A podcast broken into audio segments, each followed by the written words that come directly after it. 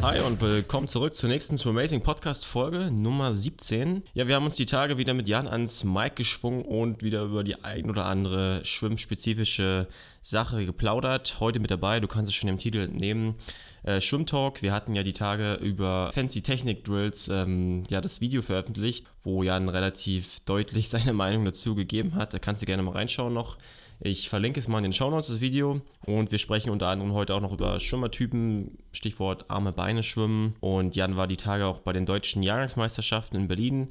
Und das räumen wir so ein bisschen auf, wie läuft sowas ab. Und natürlich lässt sich da auch wieder die eine oder andere Sache für uns äh, ich sag mal Anführungszeichen, Hobbysportler ableiten. Last but not least, äh, ja, es gibt kaum eine Folge, wo der Name Cody Miller bei uns in den Schwimmtalks nicht auftaucht. Und ähm, er hatte vor kurzem in seinem Podcast darüber philosophiert, was oder was er davon hält, ähm, Double Swim Days äh, durchzuführen als jugendlicher Sportler, aber auch generell und hat da so seine Sichtweise geschildert. Und natürlich wollte ich hier auch von Jan als erfahrenen Schwimmexperten auch wissen, wie er das sieht, ähm, was, wie er das mit seinen Sportlern macht, wie er es auch in seiner aktiven Karriere gemacht hat und natürlich auch hier wieder, wie lässt sich das für uns herleiten, macht das Sinn und äh, was ist die eigentlich entscheidende Frage bei diesen Double Swim Days. Also viel Spaß und ja, schönen Restmontag.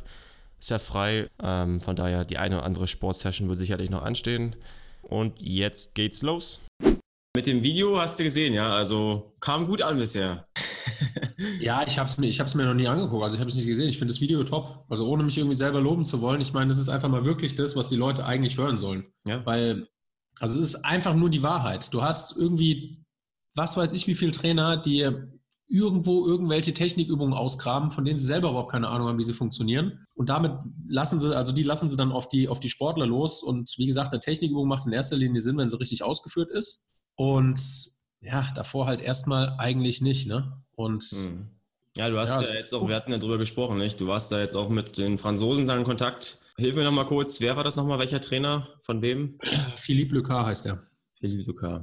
Und das war von dem Wasch, Herrn Waschburger, nicht? Andreas. Genau. Ja. ja, keine einzige Technikübung drin. Also was ja nicht heißt, du wirst ja nicht, du kannst, es heißt ja nicht, dass du technisch nicht, nicht besser wirst, wenn du keine Technikübung machst. Mhm. Weißt du, wenn der Trainer zuschaut, wenn die Leute schwimmen, dann kannst du ja auch während dem Schwimmen Korrekturen geben. Also nicht während dem Schwimmen, während der schwimmt, sondern in der Pause, in der Serienpause.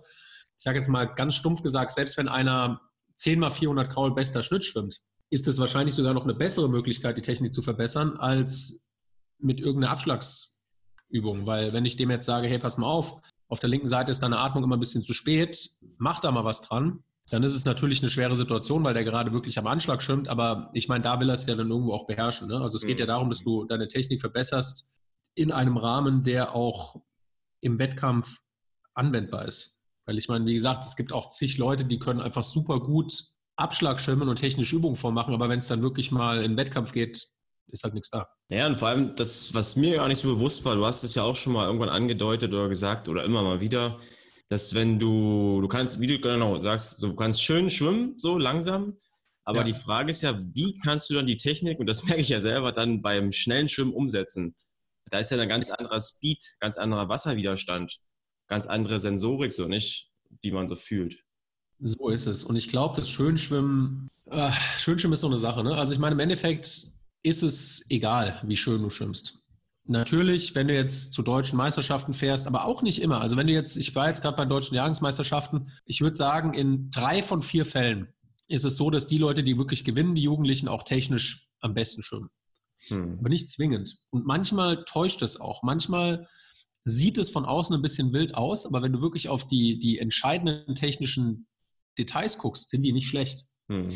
Also ich sage ja, jetzt mal zum Beispiel, Leonie Beck ist ein Beispiel dafür. Von außen, ja, manche Leute sagen, sieht ein bisschen komisch aus, bisschen holprig, was ich überhaupt nicht teilen kann, die Meinung. Wenn du mich fragst, aber gut, ich gucke halt auch auf andere Sachen. Wenn du mich fragst, macht die alles richtig. Mhm. Der Kopf sieht gut aus, die, die Zuglänge ist voll da, die stellt einen Ellenbogen an, die liegt schön, die macht maximale Zuglänge aus allem raus. Gut, sie stimmt kein Sechserbeinschlag, sondern ein Schleppbeinschlag, ist aber im Endeffekt scheißegal, ist ja nicht falsch technisch. Schleppbeinschlag heißt ein Zweier so, auf jeden. Genau, pro Armzug einen Beinschlag. Ja, ja. Und Gut, okay, sieht es jetzt besser aus, wenn nebendran eine stimmt, die Sechserbeinschlag macht? Ja, von, von mir aus. Also es kommt dann, wie gesagt, darauf an, worauf du guckst. Aber im Prinzip macht die technisch alles richtig. Und dann ist es auch kein Zufall, dass die gepaart mit hartem Training super Zeiten schwimmt und aktuell durchaus in der absoluten Weltspitze ist, wenn es ums Freiwasserschwimmen geht. Und im Becken wäre die auch nicht schlecht, abgesehen davon.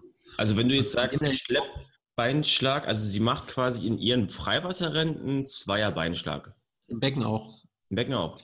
Weil das habe ich mich gerade so für mich in den letzten Wochen immer wieder gefragt, weil ich merke, dass es mir, dass ich einfach dann, ja, ich sag mal, gechillter aus dem Wasser komme und ich mich mehr auf den Arm zu konzentrieren kann. Ich jetzt so als, ich würde mich immer noch als Anfänger seit drei, vier Jahren Krauschwimmen bezeichnen, wenn ich zu sehr einen Beinschlag mache, dass ich, glaube ich, vorne zu hastig werde und die Basics ein bisschen vernachlässige, lange Zugstrecke und sowas alles. Ja, ich würde es eher als das Gegenteil beschreiben. Also bei mir ist es so, wenn ich, ich kann wunderschön Sechserbeinschlag schwimmen. Die Leonie übrigens auch.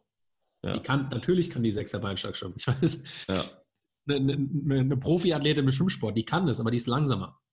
Hm. Und das ist das, wo man sich halt fragen muss, was will man machen? Will man jetzt draußen irgendwelche Zuschauer beeindrucken, weil man technisch sauber schwimmt? Hm.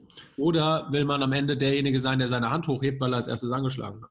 Ich glaube, wichtig ist, dass man halt, normalerweise spürt man relativ schnell, ob man Schimmer ist, der eher oberkörperlastig schwimmt mhm. und wo die Arme den gesamten Rhythmus vorgeben oder ob man ein Schimmer ist, der eher aus den Beinen kommt und wo der Beinschlag den, den Rhythmus vorgibt. Weil jemand, der mit, natürlich mit einem Sechser-Beinschlag schwimmt, der steuert das ganze Tempo über die Beine. Und das war bei mir nicht so und das, was du beschreibst, ist es bei dir auch nicht so und das ist bei der Leonie nicht so und das ist bei einem Thomas Lutz nicht so und ich sage es mal, das ist selbst bei einem Paul Wiedermann nicht so gewesen, weil das sind alles Leute, die, wenn sie locker schwimmen und Grundlage schwimmen, eher aus dem Oberkörper arbeiten. Das heißt, das sind dann Leute, die, wenn sie schnell schwimmen, die Beine noch mit dazu bringen. Die Leute, die aus den Beinen schwimmen, schieben ja. immer aus den Beinen.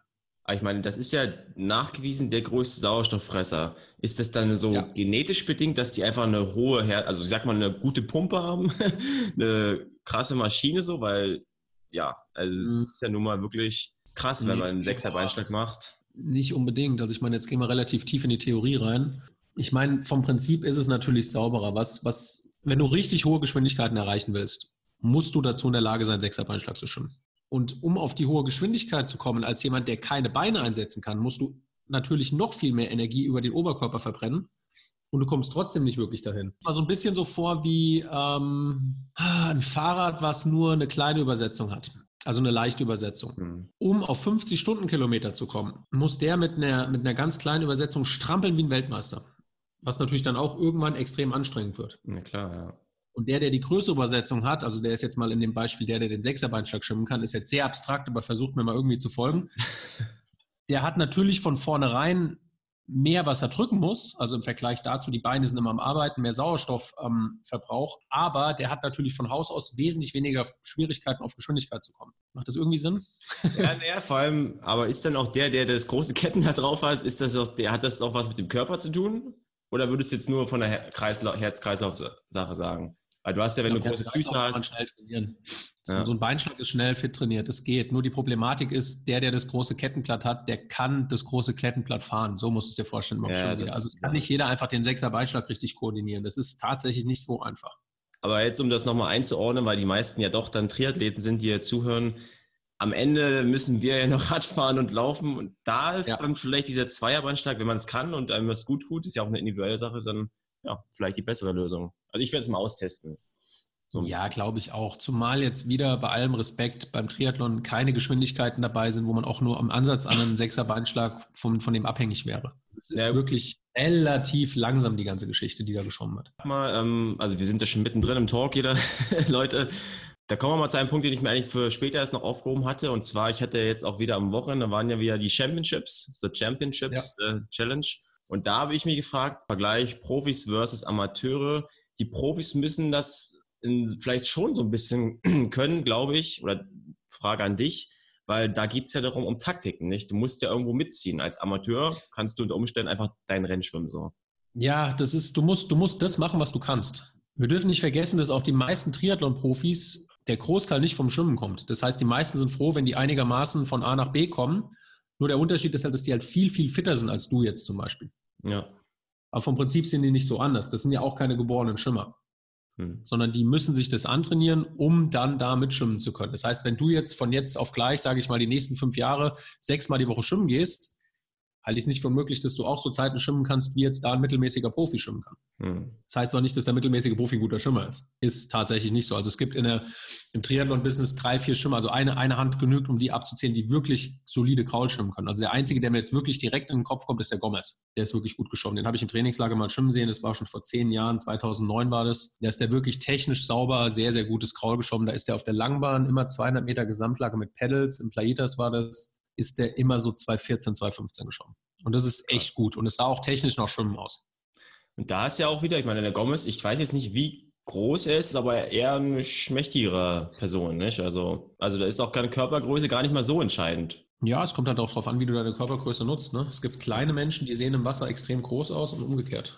Es ja. gibt große, die machen sich halt überhaupt nicht lang und dann sieht es halt nicht so gut aus. Das Gegenbeispiel wäre ja dann Lukas, nicht? Hat ja auch abgeliefert am Wochenende bei Kraichgau. Ja. First out of water wie man so schön First sagt. Out of Water und Podium ist erste. Ja, stimmt. Erstes Mal ein Podium. War sicherlich auch geil für ihn. Ja, glaube ich auch. Mit dem Frodeno auf dem Podium ist bestimmt was Cooles. ja, stimmt. Hattest du mit ihm mal sprechen können? Ihr seht euch ja ab und zu mal. Ja, wir haben uns schon länger nicht gesehen. Ach nee, stimmt gar nicht. Der war letzten Frankfurt im Training. Ich habe ihn das letzte Mal vor zwei, drei Wochen gesehen. Da ist er hier vorbeigekommen und hat kurz Hallo gesagt bei meinen Schwimmern. Aber ja. Er meint, also er meint, die Saisonvorbereitung ist super gelaufen, also richtig, richtig gut. Der Fokus ist voll auf Kreich, äh, auf ähm, Frankfurt? Nee, ähm, Klagenfurt, Ironman ah. Austria, weil er von PEWAG gesponsert ist. Ja. Und also er meint, er ist halt gespannt. Er meint, wenn er, die, die Problematik beim Lukas ist immer so ein bisschen die Krämpfe beim Laufen. Okay.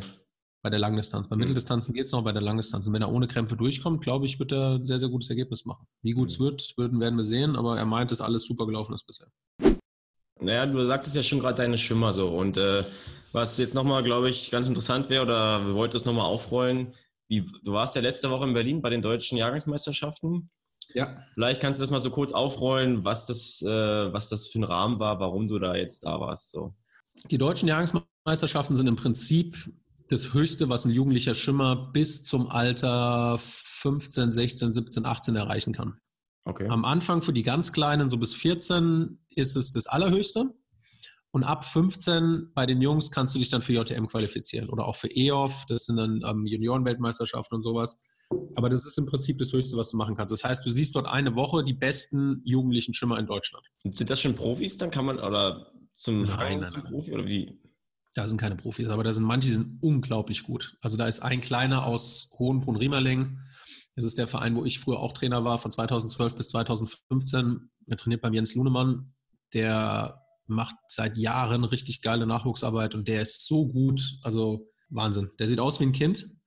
Wirklich okay. ein Kind. Wenn der neben dir steht und der schwimmt neben dir, du glaubst, du glaubst es nicht. Der ist 200 Kraul 200 geschwommen, 100 Kraul 55, 200 Schmett 212, 100 Schmett 58, 58 auf 100 Schmidt und der Kerl ist Jahrgang 2006, der ist 13. Was? Und der sieht auch aus wie ein 13-Jähriger. Der sieht nicht aus wie so ein 13-jähriger Mutant, der irgendwie schon einen Bart hat und sich zweimal, zweimal die Woche rasieren muss, sondern der sieht wirklich aus wie ein Kind. Ja. Und das sieht einfach geil aus. Also es ist Krass. wirklich richtig, macht echt Bock, dem zuzugucken. Ja. Und 13. Es ist immer anstrengend für einen Trainer, muss man sagen, wobei, die, falls jetzt hier wirklich ein Schwimmtrainer zuhören sollte, der denkt wahrscheinlich, Wolfgarten, halt einfach mal dein Maul, auf Deutsch gesagt. Weil du hast nur du hast nur zwei Sportler gehabt, du bist um sechs aufgestanden und warst um zehn wieder im Hotel. Das ja. ist wirklich Luxus, muss man sagen, weil es gibt Leute, die, ähm, also der Thomas Rother zum Beispiel, der andere Trainer von uns, der, ich glaube, 16 Athleten dabei hat oder sowas, der steht halt morgens um sieben auf und steht bis um sieben durchgängig in der Schwimmhalle. Hm. Und dann geht er abends noch feiern. Das ist das Allerkrasseste. Okay. Das ist wirklich eine harte Woche. Aber, also, okay, aber wie läuft denn dann so für die Schüler so ein Tag ab? Also, das sind ja noch Schüler, nicht? Letztendlich. Ja, die sind befreit. Die sind für die Woche von der Schule befreit. Okay. Na, das ist schon mal cool, ja. Ist ja auch in Berlin. Also, die Meisterschaften waren in Berlin. Ja, ja. Ja, aber also wie läuft das dann ab? Also ihr trefft euch früh in einem Hotel oder macht da jeder noch seins und dann ein Teammeeting oder? Also ich kann das? dir sagen, wie der Tagesablauf von meinen Schimmern war. Die stehen um 5.40 Uhr auf, schon mal von mir Anordnung bekommen, dass die duschen müssen. Das heißt, wenn die beim Frühstück ankommen und die haben trockene Haare, gibt es den ersten Ärger morgens um sechs, weil ich möchte, dass sie wach sind. Ja, ach so, okay. Hm. Die müssen morgens um, der Wettkampfbeginn ist um 8.30 Uhr, Einschwimmen beginnt um 7 Uhr und wenn du da nicht morgens um 8.30 Uhr fit bist, dann fliegst du raus. Dann ja. du abends. Also du musst unter die ersten acht, damit du das Finale schwimmen kannst. Ja, dann ausschwimmen, und dann ist es ungefähr zehn und dann fahre ich die zurück ins Hotel, dann ruhen die sich aus, holen sich Mittagessen und dann geht es in der Regel so um Viertel vor zwei wieder in Richtung Schwimmbad, dann gibt es nochmal ein kürzeres Einschwimmen, die Finals, hoffentlich eine Siegerehrung und dann ins Hotel Abendessen.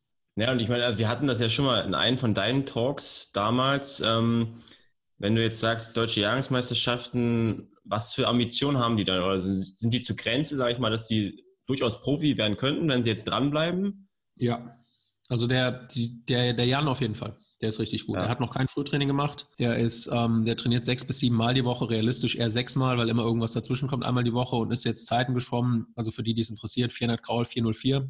Ähm, aber es hilft nichts, wenn der nicht anfängt, jetzt irgendwann Frühtraining zu machen und das alles irgendwie zu koordinieren, dann wird es nichts. Also es ist jetzt die größte Herausforderung, wie kriegen wir das hin, dass der ab nächster Woche nicht mehr halt sechsmal trainiert, sondern im nächsten Schritt dann acht bis neunmal, dann das mhm. Jahr drauf neun bis zehn bis elfmal. Siehst du, da fällt mir gerade noch was ein. Äh, und zwar, ich, wir sprechen ja immer mal wieder, Cody Miller kommt öfters bei uns vor. Mhm. Und ähm, der macht ja nun auch Podcasts, auch in, also als Videoformat, wenn du so willst. Und er ja. hat ja dann eine Frage bekommen von einem Zuschauer und da ging es darum, wie als, auch so in dem Alter, was du jetzt so trainierst, ähm, Umfänge steigern und was seine Meinung von Double Swim Days ist. Ähm, und er fand das. Also es gibt, es gibt verschiedene Modelle. Also ich sage jetzt mal einen Ryan Lochte zum Beispiel, der ist, bis er zum College gekommen ist, also heißt 18, 19, keine Doubles geschwommen. Also nur einmal am Tag unter der Woche und einmal Samstag. Ja. Dann hast du andere Modelle, wie zum Beispiel eine Katie Ledecky, die mit 14 Jahren Europa äh, Olympiasiegerin auf 800 Kraul geworden ist. Die ist definitiv Doubles geschwommen, weil kein Mensch der Welt wird mit einmal am Tag Training Olympiasieger auf 800 Kraul. Ja. Noch dazu mit Weltrekord. Also bei der kannst du davon ausgehen, dass die ab 12, 3, ja wahrscheinlich schon mit 12 definitiv 60 bis 70 Kilometer die Woche geschwommen ist. Ja, es geht ja auch nicht anders. Nicht, wenn, nur, wenn du sagst oder du liest da dann manchmal schon die 100 Kilometer, sieben Tage die Woche, geht ja auch nicht anders. Also dann müssten sie ja sonst 12, 13 Kilometer schwimmen pro Einheit. Ja, 100 Kilometer ist schon extrem in der Woche. Also das geht schon, das kann man schon machen, aber ja, klar. Also sowas hört man bei der Katie Ledecky ab und zu mal. Vielleicht ist die auch nicht 70 geschwommen, aber also 50 Kilometer ist sie definitiv geschwommen, bin ich mir hundertprozentig ja, ja. Aber weniger geht einfach nicht. Ja, und das war halt auch er so, hat auch gesagt, er kann es nur für sich sagen und ich meine, er ist damit sehr gut gefahren und man muss halt und immer gucken. Nicht. Er hat es auch gemacht, ja genau, der Cody Miller. Und ab welchem Alter? Ja, das weiß ich nicht, aber schon sehr frühen Alter und er erklärt es sich so, dass er jetzt dann so gut war und Olympia, dass es ja auch ein Background ist, ein Umfang, die man halt früher geschwommen ist oder halt nicht und davon profitiert er, glaubt er so nicht. Ja, also ich glaube auch, also wenn ich die Wahl hätte, würde ich es auch so machen, weil ich, ich habe auch immer die Logik, worauf warten. Ja. Weißt du, gerade heutzutage in unserer Gesellschaft, worauf willst du warten? Weil jetzt ganz ehrlich gesagt, die meisten, so wie unsere Welt tickt, sind mit 22 mit Schwimmen fast schon wieder fertig. Das heißt, wenn du bis 20 wartest, bis du richtig das Trainieren anfängst, dann wirst du niemals auf dein, auf dein Leistungsoptimum gehen. Und ja. also von mir wäre es auch so, wenn ich jetzt ein freies Konzept schreiben dürfte mit unbegrenzten Ressourcen und Bahnen und etc., dann würden bei mir die Kinder ab 14 zweimal die Woche auch morgens gehen, ab 15, 16 ganz normal dreimal und dann durchziehen. Ja. Hm. Und würdest du sagen, dass, äh, um jetzt wieder auf unsere Triathleten unter uns zu kommen, macht ja. da sowas auch Sinn? Naja, also auf jeden Fall. Was, also du, das ist ein Aha-Moment. Wenn du wirklich mal zum ersten Mal Frühtraining machst, wirst du merken, dass du dich frühst grottig fühlst. Alles ist steif, es geht, also es fühlt sich richtig scheiße an, du bist müde. Ja. Ich habe früher sogar auf der 50-Meter-Bahn angefangen, 10, 15 Züge mal die Augen zuzumachen und nochmal so ein Mini-Netz zu machen, weil ich so müde war. Aber ähm, das ist, wenn du abends reingehst, fühlst du dich halt so gut, weil das, du, du kriegst halt ein viel besseres Wassergefühl, weil du einfach öfter im Wasser bist. Also wenn du zweimal am Tag ins Wasser gehst und trainierst, merkst du direkt, dass du ein besseres Gefühl für die ganze Sache aufbaust. Ja, Ich stelle mir das gerade so vor, wie du da so blind schwimmst. Ach, der Wolfgarten, ja. Der ja, ja, gut, das war ja immer leer. Da waren drei, vier Leute da. Also da konnte ich schon, ich war so müde zum Teil, dass ich einfach echt gedacht habe, also eigentlich war qualitativ, war da nicht viel zu holen in den, in den Einheiten. Aber ich weiß wirklich, dass ich dann immer so kurz die Augen zugemacht habe und so kraul vor mich hingeschwommen bin. So. Ja. Ich habe mir immer im Hinterkopf gehabt, nicht wirklich komplett einschlafen, weil nicht ertrinken oder gegen die Wand schwimmen, aber ja. so kurz war ich auf jeden Fall in, einem, in, einem, in einer anderen Welt unterwegs.